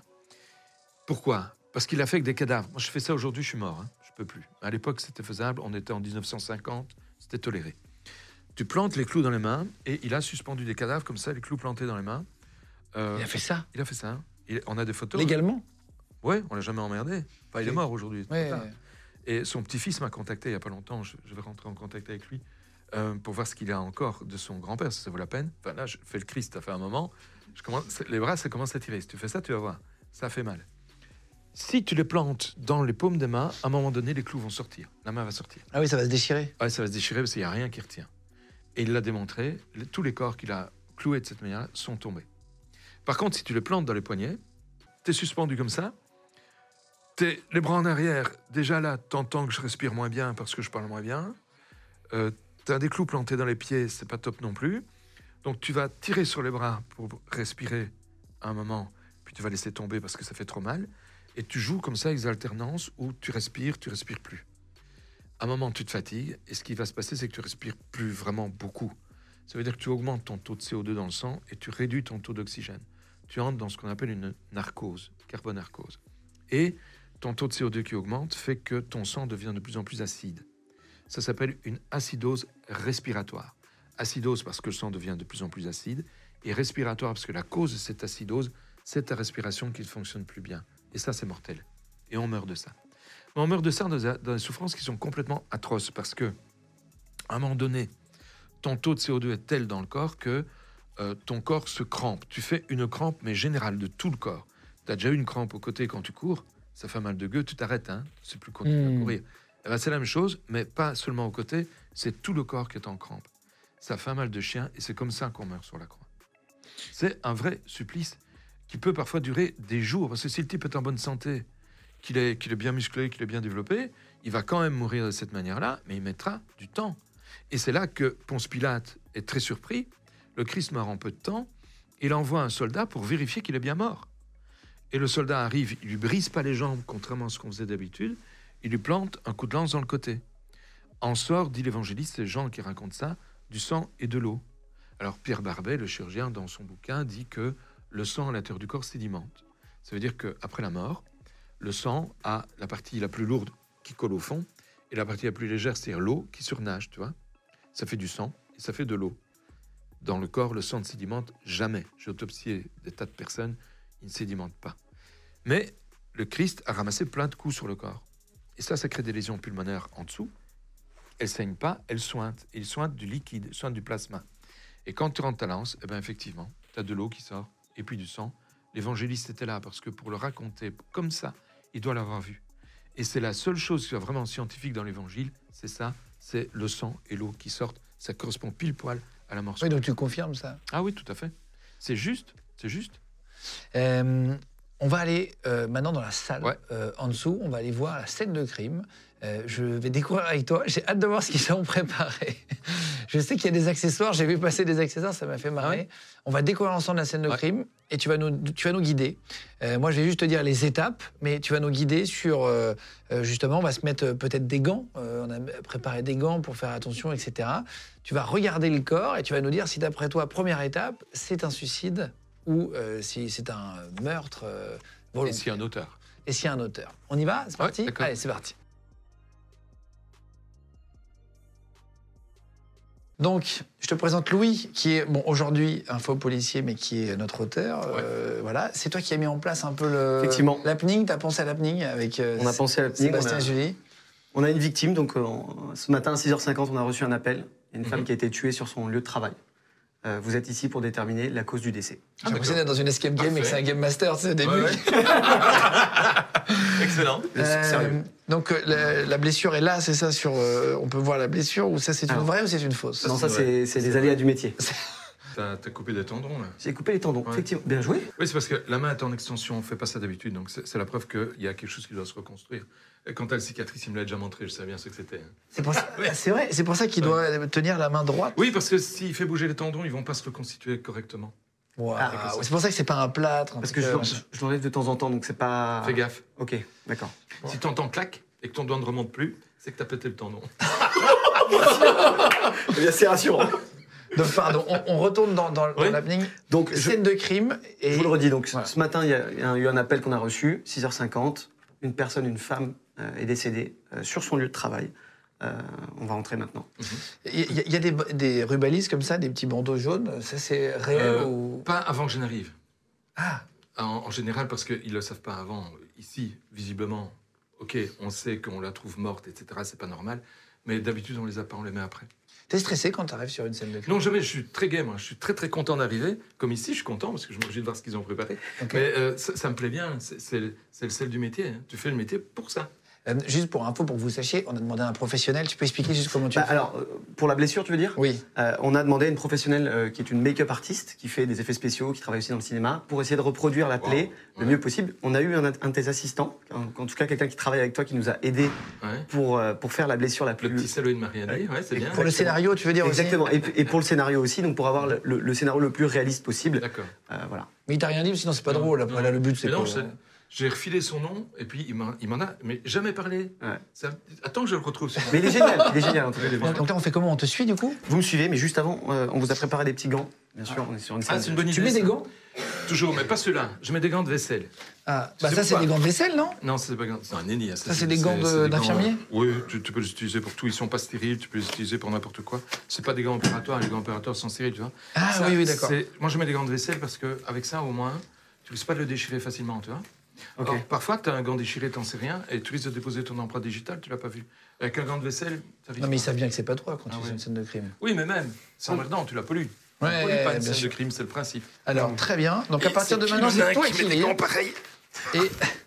Attends. T'as pas une technique où tu souffles dans le gant pour le mettre? Ça sert à rien. Ça existe pas ça? On voit tout le temps ça dans les films, tu sais. Ouais, il souffle dedans, on sert à rien.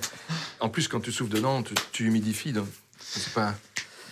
Euh, donc là, on te suit. À partir de, de maintenant, c'est toi qui nous dis ce qu'il faut faire, pas faire. Et donc là, je vois- on voit qu'il y a un cutter, etc. On va s'approcher un peu. Euh, Il y a des infos en plus ou... Je vous donne effectivement quelques infos. Euh, la victime s'appelle Camille Lafont, elle a 25 ans, elle a été retrouvée par l'homme de ménage du bâtiment, qui s'appelle Augustin Fichard. Elle est en très bonne euh, santé, selon les, les- les résultats médicaux. Enfin, je veux dire, pas de problème physique, pas de maladie, pas de problème mentaux non plus. Euh, dernière chose à noter, euh, la victime était droitière. Pour nous, tout porte à croire qu'elle se serait suicidée, mais c'est votre expertise qui validera ou non cette hypothèse. D'accord. Donc on part sur une, euh, une idée du suicide, pour l'instant. Une hypothèse du C'est suicide. ce que la pre- les premières euh, Constatation. Exactement, laisse croire. Donc là, tu vois la liaison où? Sous la Ah la liaison. Ah, waouh, c'est hyper bien fait. Waouh. Donc là, c'est avec un cutter, apparemment, qui a eu. Est-ce qu'on a le droit de toucher? Bien sûr. Euh, je mets, je mets tu- ma, tu- ma main tu- dans le dos. Tu nous permets, Camille, avec le visage, juste de relever des trucs et tout ça, parce que je pense qu'il y a des indices qui sont cachés, voilà, pour. euh, Je vais toucher c'est- ton c'est- bras. C'est toi qui vas le faire, mais. D'habitude, je mets mes mains dans les poches ou dans le dos pour être sûr de ne rien toucher, tu vois. Normalement, on devrait aussi avoir une combinaison euh, complètement isolante, hein, les combinaisons qu'on voit parfois à la télé. Surtout pour nos cheveux aussi, j'imagine. Ouais, ouais, surtout les tiens, t'en as beaucoup. hein. on en perd jusqu'à 100 par jour, donc c'est intéressant de les protéger. Alors tu vois là, ce sont des plaies par un instrument tranchant qui ont été. C'est très bien fait ceci. hein. Je sais pas qui. a- Qui, qui a été fait, euh, dans- donc pas comme ça, mais comme ça, tu as vu? Alors il y en a de plusieurs directions et c'est spécial parce que elle est gauchère ou droitière? La victime était droitière. Droitière. Droitière. C'est pas logique. Quand un, un suicide, d'habitude, les gens utilisent leur main dominante pour se suicider. Ils utilisent rarement la main qui n'est pas dominante. Un. Deux, ces lésions-là sont beaucoup trop faibles pour expliquer le décès. Donc, il va falloir qu'on trouve autre chose pour Beaucoup trop que la- faible Ah oui, oui, ça n'a pas saigné, il n'y a pas de sang. Il y a de sang nulle part. Et, et- et tu vois qu'elle ne traverse pas la peau. En fait, tu as des vaisseaux sanguins qui passent là. Tu as des, des veines. Elles sont en surface, relativement. Mais pour mourir d'une section veineuse, dans des situations comme ceci, c'est pas possible. Elle peut pas. Donc, il faudrait qu'on touche les artères. Mais les artères sont beaucoup plus profondes. Et à ce moment-là, c'est pour ça que j'ai regardé en entrant, j'ai regardé s'il y avait dans la pièce des traces de projection sanguine. Il n'y en a pas, ou des traces d'écoulement, il n'y en a pas. Donc clairement, elle n'a pas touché l'artère. D'ailleurs, on la verrait, hein. c'est pas assez profond pour qu'elle touche une artère. Donc ça, c'est pas la cause de décès. Euh, Là, il n'y a pas de flaque de sang. Non. Euh, petite question pour monsieur le policier. Est-ce qu'elle a été retrouvée dans cette position ou il- elle a été mise après? Elle a été retrouvée dans cette position-là. La personne qui nous a prévenus n'a absolument pas touché la victime. Ok. Elle, est- elle est- elle est comme elle a été retrouvée. Quelqu'un a vérifié qu'elle était morte? Euh, bah écoutez, euh... mes capacités d'adaptation n'ont pas été jusque-là. C'est arrivé une volée de fois euh, qu'on nous appelle alors que la personne n'est pas morte. Mais non Si, si, ça arrive. Ah, juste par peur de toucher, du Par coup- peur de toucher, il touche pas. Alors tu arrives, tu... eh, on va peut-être appeler une ambulance. Alors, on va, on va- on va considérer que oui. Bah bien On va- sûr, on va évidemment. considérer que quelqu'un l'a fait. on- sinon... on considère que quelqu'un a, a pris le pouls et qu'elle l'était. J'ai eu, le- j'ai eu le coup quelques Alors- fois et ça, ça me... Ouais, Qu'est-ce qu'il faut regarder d'autre alors Alors, quand elle est dans cette position-là, normalement, tu dois attendre la police qui va faire les, les- les prélèvements, c'est-à-dire les microtraces. Donc, normalement, on touche plus. Mais moi, je peux déjà te dire qu'elle ne meurt pas de ça. Donc, je dois trouver une autre lésion pour expliquer. Parce que Ça, c'est pas suffisant. Ok. Je pense que tu as le droit de regarder sur la partie haute de- de- de- du visage et du coup, Camille est prévenue et a donné son autorisation. Je peux te toucher alors. Et elle a été étranglée avec un objet qui est une corde ou quelque chose de, de similaire. Tu vois Il y a des traces d'étranglement. Et ça, il y en a deux en plus. Il y en a une là, il y en a une là. D'accord. Peut-être tout le cou ou juste sur un côté À mon pas. avis, ça doit être des deux côtés. Je n'oserais pas aller de l'autre. Euh, on n'a pas de traces dans la région de la nuque. Et en général, quand on n'a pas de traces dans la région de la nuque et que le, le sillon est oblique, c'est qu'il s'agit d'une pendaison. Pourquoi? Parce que les, les gens qui étranglent un autre, ils se mettent derrière souvent et ils croisent le lien pour, pour bien serrer. Donc tu as un, un- un lien qui fait tout le tour du cou. C'est rare quand ils ne le font pas. Quand ils ne le font pas, c'est qu'ils ont le genou, par exemple, dans le dos et qui serrent le cou de la victime devant le genou. Tu vois? Ah oui, d'accord, d'accord, d'accord. à ce moment-là, c'est compréhensible. Sinon, s'ils se contentent de tirer sans croiser, tu tires, mais tu as la personne qui vient vers toi. Donc finalement, tu les tranques pas bien. Ouais, bien sûr. Il faut croiser. Il faut croiser. Et là, elle ne croise pas. Et alors, chez les gens qui ont un étranglement de cette manière-là, souvent, le sillon est parallèle, perpendiculaire plutôt, à l'axe du corps, tu vois? Donc là, c'est Il pas est bien normal. droit. Il est bien droit. Ici, il est oblique. Il est oblique, il est double. On le voit là. Est-ce qu'on peut regarder de l'autre côté du cou ou c'est juste sur ce côté-là? Bien sûr. Oui. Voilà. Et, On peut la euh, mettre droite du coup pour regarder Ouais, sur les pour, la, deux pour la relever si vous voulez, mais Attends Camille, est-ce que tu veux bien te mettre juste assise Pardon, tu fais comme si on te remettait assise. Pardon. Bonjour Voilà. Camille. On imagine que, que tu ne bouges pas évidemment, mais c'est juste pour comprendre. Et alors là, on a une trace de pression. Une trace de pression, une trace de pression. Et là, ça devient manuel, tu vois. Alors, ce qu'on avait pris pour des lésions ici, en les regardant de derrière, comme des lésions rectilignes, des traces de, de- de pendaison, ce n'en est plus. Parce que maintenant, tu as toute la lésion visible, et tu vois que tu as une trace de dos là, une trace de dos là, une trace de dos là, une trace de dos là, et ainsi de suite. C'est un, étranglement manuel. Elle a été étranglée. Donc elle a été étranglée, puis il y a quelqu'un qui, ne sachant pas qu'elle était droitière, lui a fait des entailles au dos de, la là, qui n'ont pas saigné. Et puisqu'elles n'ont pas saigné, c'est qu'elle était déjà morte. Donc elle a été étranglée, on a essayé de déguiser ça en suicide en, lui faisant des entailles au bras qui n'ont pas saigné du tout.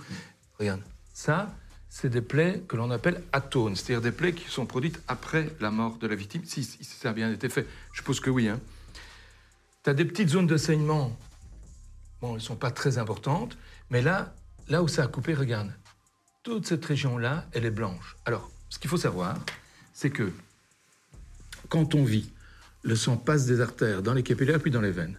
Quand on meurt, tu n'as plus de sang des artères, tu n'as plus de sang les capillaires, tu n'en as plus que dans les veines. Donc, quand on coupe la peau comme ça, on coupe plein de capillaires. S'il n'y a plus de sang dans les capillaires, ça veut dire que la personne est morte, et ça ne saigne pas. Et tu vois que ça ne saigne pas. Donc ça, c'est post-mortem. On a tenté de nous maquiller ce- cet assassinat, ce crime, on va dire cet homicide, par strangulation, en un suicide par vénisection. Ça, ça t'est déjà arrivé, ce genre de truc? Oui, oui, plusieurs fois. C'est vrai? Euh, Alors qu'on voit bien qu'il n'y a pas de sang, donc on sait bien qu'elle n'est pas morte de ça. Voilà. Euh, là, tu, je que te tu le dis tout de suite, il n'y a pas de sang, elle n'est pas morte de ça. Mais on, est dans une scène reconstituée, donc je, me- je me posais la question de savoir est-ce que le, le- le bonhomme qui a fait la scène de crime est bien au courant que les, les plaies saignent quand on est vivant, qu'elles ne saignent pas quand on est Oui, mort. tu oui, oui, tout est. Donc je me suis un peu méfié, mais ici, c'est clair maintenant. Il y a un étranglement, c'est la cause du décès, et il y a là une tentative de nous dissimuler la chose. Alors normalement, elle devrait présenter sur les yeux, mais je suppose qu'on ne lui a pas fait ça, hein, des, des petites taches rouges. Les petites taches rouges, c'est ce qu'on appelle des pétéchis. Ça se trouve là, sur les paupières. Et quand tu retournes la paupière, quand tu fais ça, quoi, comme pour Ouais, dire quand tu mon œil, ouais. tu as des petites taches rouges à l'intérieur qui prouvent que on l'a étranglé. C'est là- c'est un des éléments qui montre un étranglement. Et alors, encore, dernière chose, elle devrait être toute bleue là. Parce que quand tu étrangles quelqu'un, tu l'empêches de respirer, le taux de CO2 augmente et le sang, à ce moment-là, devient plus bleu que rouge. Et donc le visage devient bleu. D'accord, d'accord. Évidemment, on n'est pas jusque-là, mais Non. Et ils ont essayé de faire le. le- le- Mais c'est super bien fait. Ouais, le- le- Mais au départ, j'étais un peu. Parce que je me dis, est-ce qu'ils ont vraiment bien fait ou pas? Alors, ils ont très bien fait. Ça, c'est du post-mortem et elle est morte de ça. Alors, on va rentrer dans le détail maintenant. Alors, juste pour terminer cette séquence-là, est-ce que tu penses que c'est un meurtre ou un suicide Définitivement? Alors, c'est un meurtre maquillé en suicide. Et je peux dire que c'est un meurtre par strangulation manuelle. Philippe a totalement raison. C'est effectivement un meurtre qui a été maquillé en suicide. Et on a convoqué euh, les quatre suspects principaux qu'on Ah. va faire rentrer. Ouais. Euh, vous allez pouvoir essayer de trouver qui est le meurtrier, qui est le, le c'est potentiel. une sorte de Cluedo géant. Ah, on est sur un On est en Cluedo. faire. Euh, les quatre suspects, c'est, tu vas nous les présenter Je vais vous les présenter. On ne leur parle pas. Alors, les, les suspects ne parleront pas. Vous allez peut-être trouver des indices sur les suspects qui potentiellement pourront vous aider à trouver le, le meurtrier. D'accord. Très bien. Alors, faisons rentrer les quatre profils. euh, ils vont rentrer ici On bouge pas Ils vont rentrer ici. D'accord. Bougez pas. Donc, les suspects viennent de rentrer. Mhm. Merci à vous quatre d'ailleurs de jeu. Euh, ils n'ont pas de micro, donc c'est juste histoire de, de, de regarder, d'essayer de trouver des indices, c'est ça? Voilà, je peux vous les présenter rapidement. hein. Vous avez quatre suspects. Vous avez, on commence de gauche à droite. Julie Martin, euh, 30 ans, qui est la responsable hiérarchique de la victime. Euh, Léo Bautru, euh, le mari de la victime. Euh, Lola Beauchamp, sa collègue et meilleure amie. Et Augustin Fichard, qui est l'homme de ménage qui a retrouvé la victime dont on parlait tout à l'heure. C'est marrant parce que tous les prénoms sont vrais. Voilà, c'est toute équipe, c'est marrant. Ah oui, c'est le vrai nom de famille, C'est Ah, marrant, ouais. Euh, J'ai une enveloppe ici Ouais. euh, qui contient le nom du meurtrier. Donc je te la confie, Guillaume. Pour voir pour la fin Bah, à la fin, quand vous aurez, selon vous, euh, le meurtrier potentiel, ce sera On verra si c'est la bonne réponse. Exactement. Euh, Qu'est-ce qu'il a le droit de faire, Philippe? Il a le droit d'aller voir les suspects, il a le droit de toucher, de. euh, de- Leur demander de se retourner, Voilà. j'en sais Il y a rien. des détails à aller. Mais ce ne sera pas nécessaire. Qu'est-ce qu'il faut? Regardez les mains. Dans le cou de la victime, il y a sur le cou à gauche, c'est-à-dire ici, et dans le porteur sur la main droite, quelqu'un a une bague. Et cette bague est relativement carrée, c'est une grosse bague. Et cette bague-là doit posséder à sa surface des traces ADN qui correspondent au cou de la victime. Donc il faudra, quand on aura le bonhomme, parce que c'est des gros doigts, donc à mon avis c'est plutôt masculin que féminin, j'émine déjà les filles. Normalement, c'est pas moi qui fais ça, hein, c'est les policiers, il faut savoir. Ouais, non, c'est- Mais c'est les conseils que je leur donne. Euh, vous cherchez des gros doigts et vous cherchez un gros doigt qui est en main droite, parce que visiblement il a prise de face, puisque les lésions vont vers le haut, ça veut dire qu'il était en face d'elle. S'il avait été derrière elle, tu verrais des lésions qui auraient été plus bas, tu vois. Donc si je t'attrape comme ça, tu vois, je te prends comme ça, à la rigueur, je remets deux pouces là. Ouais. Si je viens par derrière, je remets quatre doigts longs là et Donc je remets mes pouces en derrière Non, c'est fait par devant Ok. parce qu'il n'y a pas de traces ici. Et ça m'a même impressionné. Je me suis dit, tiens, le gars, il sait où il faut pousser. Je vais pas donner des trucs directs là. Non, non, évidemment, Hein, ça mais sert à rien. il sait où il faut pousser. Et dans sa main, à sa main droite, un doigt inférieur, pas un doigt supérieur. Donc le quatrième ou le cinquième, il y a une bague qui est relativement volumineuse, qui doit avoir une surface abrasive, parce que pour avoir créé la lésion que j'ai vue, qui est super bien faite, euh, elle doit avoir une surface abrasive. Et sur la surface abrasive, tu envoies ça à l'ADN, tu vas trouver des cellules de la fille. Donc on va voir les mains Ouais. Après toi même pas besoin, il suffit qu'il les présente. Donc, il faut regarder les mains. C'est la seule chose intéressante, c'est les seules traces qu'on ait, c'est les traces de mains. Donc, chez eux, tout le reste ne nous intéresse pas. Et chez Julie, tu vois, elle a des doigts tout fins. Elle a une petite bague, mais elle est petite, la bague. C'est un vrai diamant, ça? Waouh, super. Il est très joli. J'aime bien les diamants. Et euh, voilà, ça va pas, quoi. Ça Ouais, va c'est pas, pas. En plus, elle a des ongles un peu longs. On aurait dû trouver des traces d'ongles dans le cou. Il n'y a pas. C'est pas elle. Voilà, Julie. fort. Tu peux euh, être, euh, c'est bon, acquitté. Alors, ici, même chose, tu as, des ongles qui sont très courts aussi chez lui, tiens. Mais il n'y a pas de bague. Alors, où il l'a retiré, c'est Ah oui, possible, hein, qui est possible l'avoir aussi. retiré. Mais d'habitude, la bague, on n'y pense plus. On la garde. Moi, j'ai une alliance, là. Euh, J'y pense jamais à mon alliance. Tu vois? Je la garde, je l'ai tout le temps sur moi. Et lui, il travaille. Hein. Il travaille. Tu sais pourquoi? Parce qu'il a des callosités, tu vois, là. Ouais, ça veut dire qu'il fait du sport Non, ça, veut dire qu'il travaille. Peut-être du sport, mais en tout cas, euh, c'est avec la main et il travaille. Ok, ok. C'est un travailleur. Alors, c'est une jeune fille avec une très jolie Hein bague, mais qui. Qui pourrait être rugueuse. Elle pourrait. Elle pourrait. Mais elle a les doigts quand même fins, quoi. Et puis, une fille, elle a les mains très, très sèches, tiens, et très froides. Chut, toi. Comment tu sens que les mains sèches et travers des gants en latex, toi Comment Bah, c'est possible Tu, tu ne tu, tu glisses pas bien. Et là, c'est sur des détails, c'est impressionnant. Mais- tu vois- je trouve ça génial à voir. En fait, ça met en scène vraiment ton métier. Là, on avait Ouais. du mal à l'imaginer toujours. mais ça, d'habitude, c'est le policier qui font. hein. Moi, je leur donne des indications, ceux qui s'occupent du reste. Mais là, la bague n'est pas du bon côté. Pourquoi? Bah, parce que c'est dans le Ah, par à gauche au- de la victime qu'on a vue, donc c'est forcément la main droite.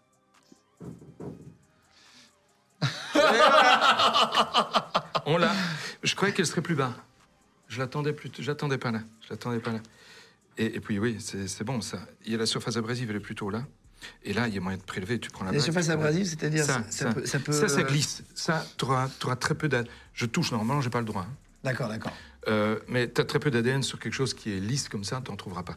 Il faut un petit peu d'abrasion. Alors, on peut espérer que c'est avec ce côté-là de bague qu'il a touché. Moi, j'ai Mais- remarqué un autre indice là. Ouais, quoi, il a des gros doigts.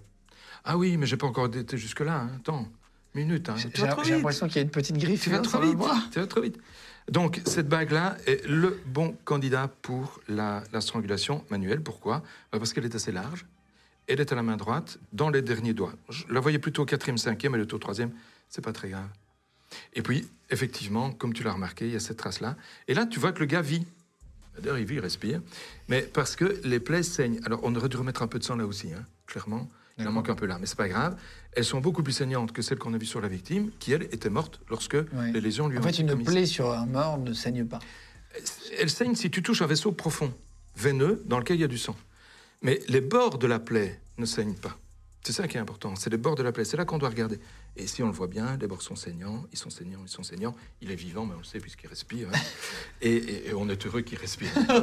et ça, c'est des, des griffures comme on n'en voit pas souvent. D'habitude, les griffures sont beaucoup plus courtes. Beaucoup plus courtes et beaucoup, beaucoup plus discrètes. Mais là, euh, elles sont faites pour qu'on les voie. Quoi. Waouh, ok, ok, ok, ok. Donc c'est lui. Euh, Est-ce qu'il y a d'autres indices à vérifier ou on fouille Est-ce qu'on fouille ailleurs ou pas? Non, mais Ouais. dis-nous juste. Là, il y a, Il y a- regarde, la victime Ah, oh là là là là là là. Il a été griffé. Ah oui, oui, putain, j'avais pas vu, bien vu. Ici, voilà, c'est des belles traces de griffure. De nouveau, tu vois la différence? C'est vraiment bien fait, la, la, la maquilleuse, là, exceptionnelle, hein, parce qu'elle te montre vraiment du saignement qu'on n'avait pas chez la victime morte. hein. Donc c'est très très bien fait. Franchement, euh, chapeau. Je retiendrai. Euh, donc, Je montrerai peut-être même à mes étudiants en cours si ça Donc- passe.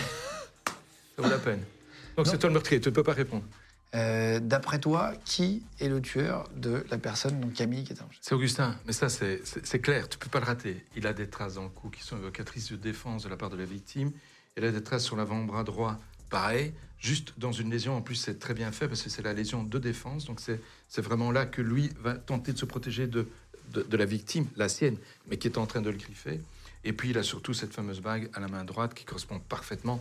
Et ça, c'est l'élément vraiment décisif. Décisif. D'accord, donc ça, pour Ça toi, il n'y a pas de doute. Ah non, aucun. Est-ce qu'on peut prendre l'enveloppe, si tu veux bien, Louis je t'en prie. Euh, on va voir, on va faire le reveal. Maintenant, on va voir si tu avais bon. Je pense qu'il n'y a pas trop de doute quand même avec les griffes de chat, etc. Mais le tueur était effectivement Augustin. Augustin.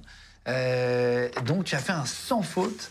Euh, toi, Louis, qui a préparé avec l'assistant. Alors, je vais te dire, je, je suis impressionné. À tel point que je me demande si ton assistante en a pas parlé. Ah non, non. Tellement. Il a, écoute, il a disparu pendant trois jours. Je ne l'ai plus vu. Non, mais c'est Je crois qu'il a impressionnant. peur de que m'expliquer, quoi. T'as tout vu en, une- en quelques secondes, t'as compris qu'il y avait la bague, que le- enfin, c'est impressionnant. Euh, c'est- souvent comme ça sur une scène de crime. Parfois, c'est résolu aussi vite. Oui, oui. Ça t'arrive? Ça peut aller très, très vite. Ça peut aussi prendre énormément de temps. Mais si tu n'as pas. la- la- la- les premières heures d'une enquête judiciaire sont les plus importantes. C'est là que tu as le plus de détails, c'est là que tu as plus d'éléments. Et c'est ça qu'on doit amener, un maximum d'éléments au juge. Dans la lésion là, de, de- de la victime, tu avais à, gauche, tu avais une trace très interpellante parce qu'il y avait vraiment une marque carrée. Et la marque carrée correspond à la bague. Mais moi, je suis aussi interpellé parce que je ne savais pas que votre maquilleuse elle était à ce point exceptionnelle qu'elle est capable de faire des détails pareils. hein. Euh, c'est pour ça qu'au départ, quand, j'ai vu la, la plaie chez la victime, les, plaies de l'avant-bras, dit, bien, ils ont peut-être pas osé faire le sang, tu vois Ou elle a peut-être pas bien fait la plaie saignante. Et puis, quand je découvre les traces dans le cou, je dis, bah non, elle a très bien travaillé. Elle a fait des plaies post-mortem. Elles sont superbement faites, quoi. Voilà. Donc, c'est toute une réflexion qu'on doit avoir sur une scène de crime, de toute façon. Ne jamais prendre ce qu'on a comme premier élément comme argent comptant. Tu vois, au départ, tu pars sur un suicide, tu dis, oh bah oui, ok, mais ça saigne pas beaucoup. Oui, mais les lésions elles sont plutôt d'allure post-mortem. Oui, mais sur le couteau, il n'y a pas de sang, mais ça, ça peut arriver. Donc, et puis, et puis tu évolues, et en évoluant, tu trouves. Et alors, quand je dégage le coup et je vois les traces, normalement, tout s'arrête là.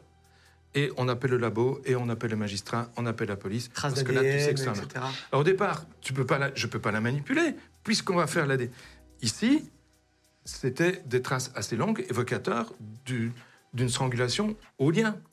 Avec une Donc, corde, au ouais. départ, tu pars sur une idée. Mais t'as pas fini de faire l'examen. Et puis, tu continues l'examen parce qu'on on imagine que la police est passée, elle a, elle a fait toutes les preuves dont il fallait. Et là, tu te rends compte que c'est autre chose. Et tu, tu dois être capable de rebondir sur autre chose. Tu vois? C'est tout le temps comme ça. Ouais. Donc, ne jamais considérer comme argent comptant la première idée que tu as. Tu dois toujours être capable d'évoluer en même temps que l'affaire évolue, en même temps que tes découvertes évoluent. Je trouve qu'on comprend mieux la passion pour ton métier. C'est génial. Maintenant, de l'avoir Ouais. vu, sais, ça donne limite envie d'ai- d'ai- d'ai- d'aider, tu vois ce que je veux dire, et d'essayer d'être là et de comprendre. euh, Il y a un côté escape game, limite, là, dans ce qu'on a fait. C'est. Oui, et t'as vu C'est au fur et à mesure. T'as pas tout tout de suite. Tu dois réfléchir à chaque élément au fur et à mesure qu'on avance. Et, et tu, Ça, c'est génial. tu deviens, par- parfois, tu pars pas dans des délires où tu, te- où tu pars un peu trop loin, tu vois, avec tes, ton, ton, ton Non, imaginaire. et je, suis, je suis très cartésien, trop même. On me le dit souvent. hein. Une lésion, c'est une lésion. Et il faut savoir la raccorder à quelque chose. Alors, quand tu as lésion du cou, là, avec la trace, ça y est, t'es bon. Mm. T'es bon. Tu peux dire aux enquêteurs, il y avait quelque chose à la main, il y avait une bague. J'étais parti sur une chevalière, parce que la lésion me faisait penser à un, tu vois, un carré de chevalière, euh, ce ce qu'on porte là, avec le, le- le petit carré, éventuellement des lettres dedans. euh. Mais c'était pas ça. Il faut pouvoir aussi se dire, ok, c'est pas une chevalière, c'est autre chose. Je- voilà, je me suis trompé quant à. Mais c'était bien une bague. Là, c'est une version euh, très facile pour toi d'une scène de crime Euh, Non, pas euh, nécessairement. Non. D'abord parce qu'on est dans un truc maquillé et que je ne savais pas dès le départ à quel point votre maquilleuse était exceptionnelle. Parce qu'elle est, elle est vraiment top top. Hein. Pour avoir réussi à faire ça, c'est chapeau. Euh, donc, c'est un peu compliqué. Mais sur les vraies scènes de crime, c'est pareil. Parce qu'on est rarement dans une ambiance aussi soft, cool, aménagée. Il n'y a rien d'autre que ce qui concerne le meurtre. Oui, bien sûr. Ça, c'est top. Ce que tu arrives sur une vraie scène de crime, en général, les chaises ne sont pas bien mises. Euh, Il y, a- il y a du brol qui traîne partout. Euh, tu te demandes ce qui est intéressant, ce qui ne l'est pas. Là, tu sais que tous les éléments que tu vas trouver ont un intérêt. Donc, c'est beaucoup plus facile. D'accord, d'accord. Oui, la, la pièce est assez aseptisée. On a enlevé Voilà. toutes les babioles. Et c'est comme ça qu'ils font aussi dans la série des experts. Quand tu regardes la série des experts, tu as l'impression que c'est aseptisé, qu'ils ont nettoyé les pièces avant qu'on ne vienne tuer en sachant qu'on allait tuer. C'est vraiment l'impression que ça me donne, ça m'a toujours fait marrer. C'est quand j'arrive sur une scène de crime, écoute, c'est le bordel, hein, souvent. C'est quoi la série la plus crédible pour toi que tu vu en télé? Ah bah, il n'y en a pas. C'est vrai? Mhm. C'est comique, Ouais, c'est drôle. c'est comique. C'est marrant. Euh, Est-ce qu'on peut remercier tout le monde Tu Bah, as, le, t'as le nom de la maquilleuse Bien sûr, attends, Qui- on, C'est on- pas, on c'est peut dire pas un notre petit maquilleuse mot. habituelle de plateau qu'on embrasse, Margot est- Donc la, maquilleuse s'appelle Gladys, euh, elle est make-up artiste, on la remercie parce qu'en plus elle est venue dans un timing assez court. Euh, Merci Gladys. Donc franchement, euh, bien joué à elle. elle. Elle travaille pour la mode, euh, elle fait aussi tout ce qui est effets spéciaux, cinéma. Et euh, on va mettre son Instagram dans, la, dans le lien, Ah, ça Ok. vaut sur la vidéo. Exceptionnel. Trop bien. trop Franchement, bien. Et, et merci à nos quatre suspects euh, aussi. euh, voilà, merci à Camille qui est donc la CM, hein, qui était la, la personne La qui victime. était, euh, voilà, qui, qui- qui était décédée. euh, voilà, pas facile de, de- de- Tu t'es fait maquiller pendant longtemps, non en vrai? Ouais, une bonne heure et demie. Ah, Oui, c'est quand ça. même. Waouh. Ah ouais. Euh, Julie, qui est, qui est- qui est auteur aussi euh, avec toi et, et- et Sébastien, Sébastien. qui, qui ont pensé à etc. C'est marrant de mettre ça en image. Merci beaucoup. Léo, on se connaît pas, on s'est pas parlé avant. Je t'ai croisé dans le couloir juste avant avec Philippe et je savais pas qui t'étais. Ouais, je suis un pote de Thibaut et merci beaucoup euh, ti- l'invitation. Thibaut Notsen, bah merci, merci à toi, frérot. Merci à Lola, voilà, qui, qui est Tu fais quoi comme boulot? Je travaille en finance. Et comment tu as des callosités en travaillant Les- le finances sport. Ouais, je vais à la salle de sport. Mais oui, Ah, voilà, oui, mais bien sûr. C'est bon, c'est bon. On va. se reconnaît entre nous. Non mais en vrai, je, je fais un tout petit peu de Oui, sport, ça se voit, ça se voit, ça se Et en fait, j'ai remarqué qu'on a pris la même chose, euh, tu vois, sur les mains. euh, Les mains de travailleurs, ils ont les plus gros doigts. Mecs qui sont manuels. Uh-huh. euh, entre souleurs de fonte. euh, hein non mais c'est vrai, c'est vrai. Et souvent on a juste ça. T'en as aussi, non? Mais, mais pas du tout. Moi pas. hein. Euh, et donc Lola et, et Augustin qui sont dans l'équipe, Lola qui fait euh, les voix off, le- qui est journaliste pour nous, qui monte, qui fait euh, toute l'actualité euh, voilà, avec Thibaut, et euh, Augustin qui est monteur et qui fait plein d'autres choses maintenant. euh, Oui, il fait, il fait l'auteur aussi. Et qui est. L'auteur de crime. Merci, merci beaucoup à vous tous. Euh, merci en tout cas Philippe pour cette euh, troisième émission, puisqu'on l'a découpé en deux Ouais. parties cette fois. Merci beaucoup d'être resté avec nous jusqu'au bout. Merci de m'avoir invité. Euh, franchement, c'était un plaisir. On s'en fera une autre pour le quatrième livre. tu veux. Pour, le, ouais, pour le troisième livre. Troisième. Et le quatrième, on en a assez, je pense, pour en faire plusieurs. Largement. En tout cas, c'était vraiment chouette d'avoir fait ces- cette idée d'appeling. Bravo à tous les auteurs. Voilà, Sébastien aussi qui est derrière la caméra, euh, euh, Jules, Théo, tout le monde, Benjos euh, et toute l'équipe euh, qui a préparé. Euh, merci Louis. Tu t'es senti comment dans le rôle de policier aujourd'hui? Bah écoute, c'était agréable pour une fois de pas me faire taper dessus. Parce qu'il a fait des, des exercices avec Greg MMA. À chaque fois, tu proposes des appeling ou tu te fais mal? C'est vrai, c'est vrai. Je voulais tester les limites aussi de Karim Clémenceau, qui est professeur de Krav Maga, qui m'a plié en deux. Là, il y a c'était un quelques temps, plaisir. ça. C'était il y a quelques temps, mais c'est vrai que c'est marrant de faire des happenings comme ça avec l'équipe. Faut en préparer d'autres, je pense. C'est très très drôle. Voilà. Donc euh, félicitations. Je fais juste une petite vidéo pour montrer à chaque fois le, le setup et qui filme, euh, qui filme derrière. Voilà, Sébastien. euh, merci à merci à toi. Voilà, Jules. Théo qui, qui est franchement une bombe et qui tient la lumière à la main. Voilà, de, de. Belle chose qui est là. J'ai vu qu'il soufflait. Euh, merci vous, à vous tous les gars et on se retrouve de toute façon le mercredi, le vendredi et le dimanche sur la chaîne de Légende. Bisous tout le monde. Les podcast.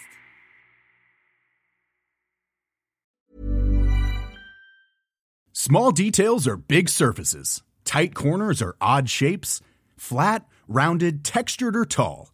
Whatever your next project, there's a spray paint pattern that's just right. Because Rust new Custom Spray 5 in 1 gives you control with five different spray patterns. So you can tackle nooks, crannies, edges, and curves without worrying about drips, runs, uneven coverage, or anything else. Custom Spray 5 in 1. Only from Rust This message comes from BOF sponsor eBay. You'll know real when you get it.